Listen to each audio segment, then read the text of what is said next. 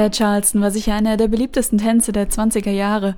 Wir denken an die passenden Charleston-Kleider mit flatternden weiten Stoffen, in denen man sich endlich ausgiebig bewegen und tanzen konnte.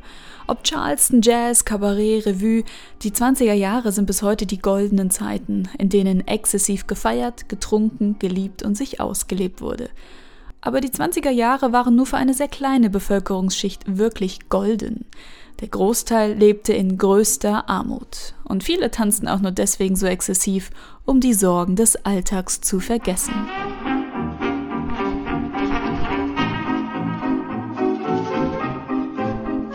Herzlich willkommen zum Schirm Podcast. Bis zum 25. Februar 2018 können wir in der Schirn in die Weimarer Republik eintauchen.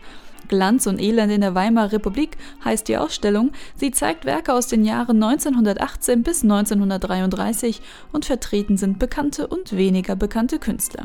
Max Beckmann, Otto Dix oder Christian Schad, Karte Dean Bitt, Dodo oder Lotte Laserstein, um nur einige zu nennen.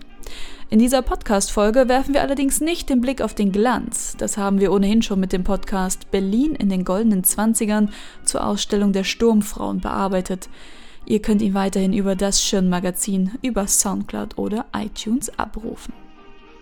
In dieser Folge schauen wir auf die harte Realität, auf den Alltag der meisten Menschen, ihre Probleme und Sorgen.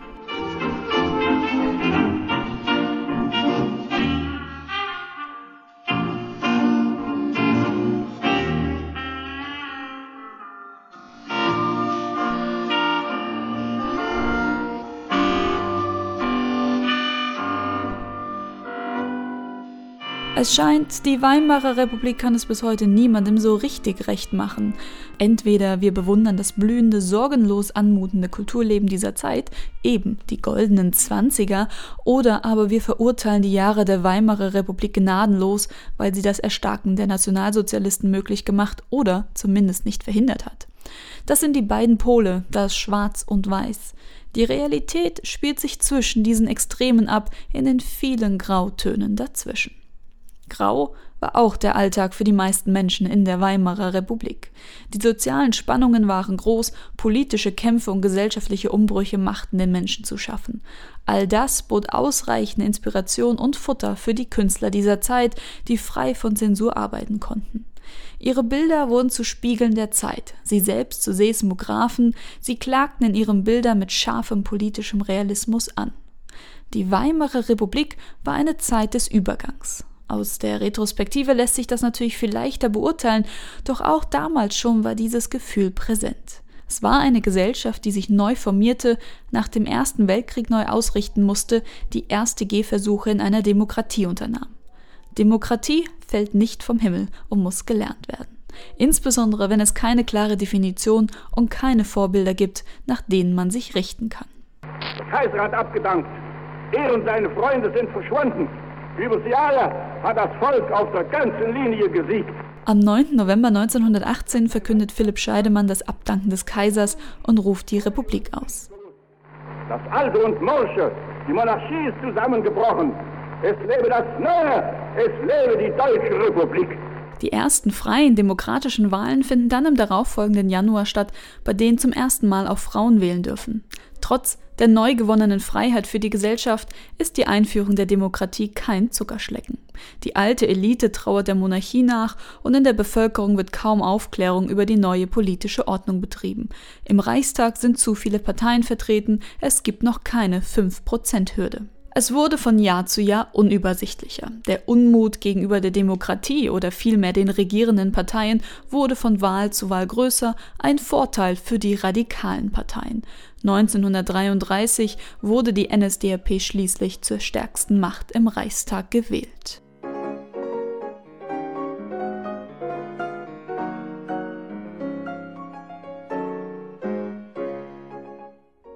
Aber nicht nur das. Der Erste Weltkrieg hing immer noch wie eine dunkle Wolke über der neuen Republik.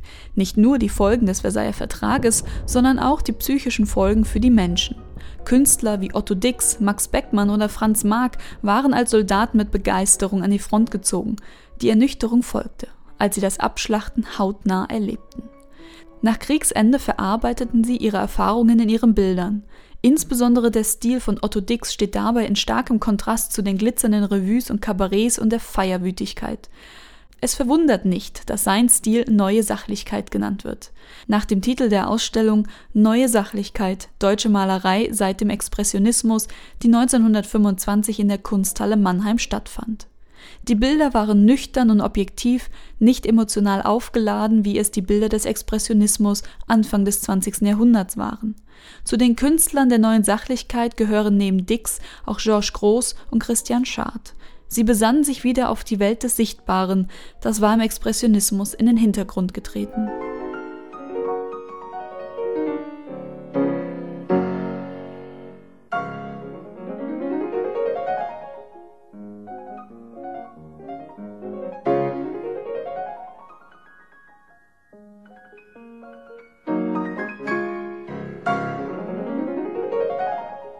Vom Krieg hatten einige wenige profitiert, die ab Mitte der 20er Jahre ihr Leben in vollen Zügen genießen konnten. Der Großteil der Bevölkerung aber kämpfte ums Überleben, denn der Wirtschaft ging es nicht gut. Der Krieg hatte zwei Millionen gefallene Soldaten gefordert und 1,5 Millionen Kriegsversehrte hinterlassen. Diese Männer fehlten der Wirtschaft in jeder Branche. Dass daraus eine Gleichberechtigung der Frauen hervorgegangen wäre, Fehlalarm. Frauen wurden weiterhin die Stellen in der Landwirtschaft, Industrie und im Handel vorbehalten. Kam es zu Entlassungen, waren sie meist zuerst betroffen. Die Arbeitslosenquote war enorm hoch. Doch mit einer instabilen Wirtschaft, einer heute unvorstellbaren Inflation von 1000 Prozent im Monat, konnte kaum jemand mit staatlicher finanzieller Hilfe rechnen. Selbst den Kriegsinvaliden wurde ihre Rente nicht ausgezahlt. Die Arbeitslosenquote stieg durch die Weltwirtschaftskrise 1929 noch stärker an. Zeitweise waren 20 Prozent der Bevölkerung arbeitslos. Die daraus folgende Verelendung der Bevölkerung fand ungeschminkt Einzug in die Kunst. Aus den Bildern und Fotografien sprechen Tristesse und Hunger. Alfred Döblin oder Hans Fallada thematisieren den Überlebenskampf in ihren Romanen Berlin Alexanderplatz und Kleiner Mann was nun. Die Menschen stürzten sich in die Alkohol- und Drogenabhängigkeit, um den Sorgen und der Aussichtslosigkeit zu entkommen. Um Geld zu verdienen, verkauften Frauen ihren Körper. Viele Menschen sahen den einzigen Ausweg hingegen nur noch im Selbstmord. Die Rate war erschreckend hoch.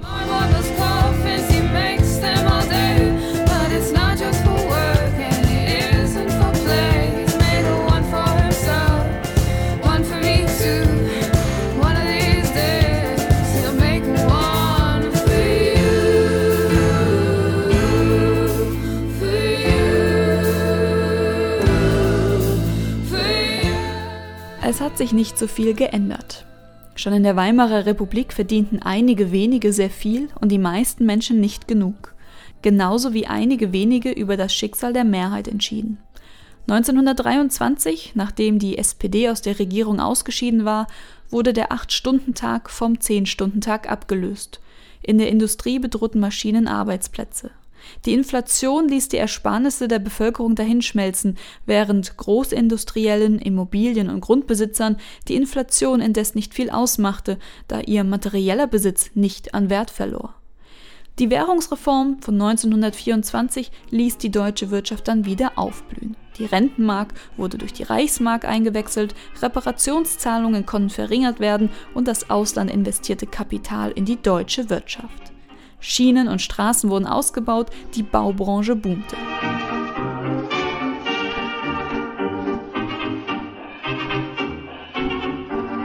Doch schon 1929 wurde der Aufschwung vom New Yorker Börsencrash eingeholt.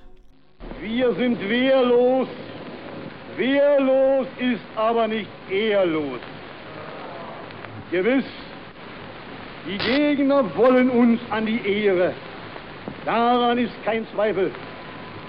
Aber dass dieser Versuch der Ehrabschneidung einmal auf die Urheber selbst zurückfallen wird, da es nicht unsere Ehre ist, die bei dieser Welttragödie zugrunde geht, das ist unser Glaube bis zum letzten Atemzug.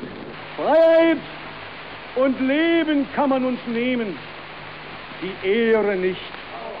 Die Weltwirtschaftskrise spielte den Nationalsozialisten in die Hände. Zwar war die proletarische Kultur bis dahin in großen Teilen noch links, der Anteil der rechten Befürworter wuchs aber stetig. Auch die goldenen Zwanziger waren mit der Weltwirtschaftskrise beendet. Die kulturelle Vielfalt wurde dann schlagartig mit der Machtübernahme der Nationalsozialisten 1933 beendet. Am 23. März diesen Jahres hielt der Sozialdemokrat Otto Wels die letzte freie Rede vor dem Reichstag. Er richtete sich gegen das Ermächtigungsgesetz, das später in der Sitzung von allen Parteien außer der SPD beschlossen werden sollte. Mit diesem Gesetz zur Behebung der Not von Volk und Reich ging die gesetzgebende Gewalt vollständig an Adolf Hitler über und es war somit die Grundlage für die folgende Diktatur.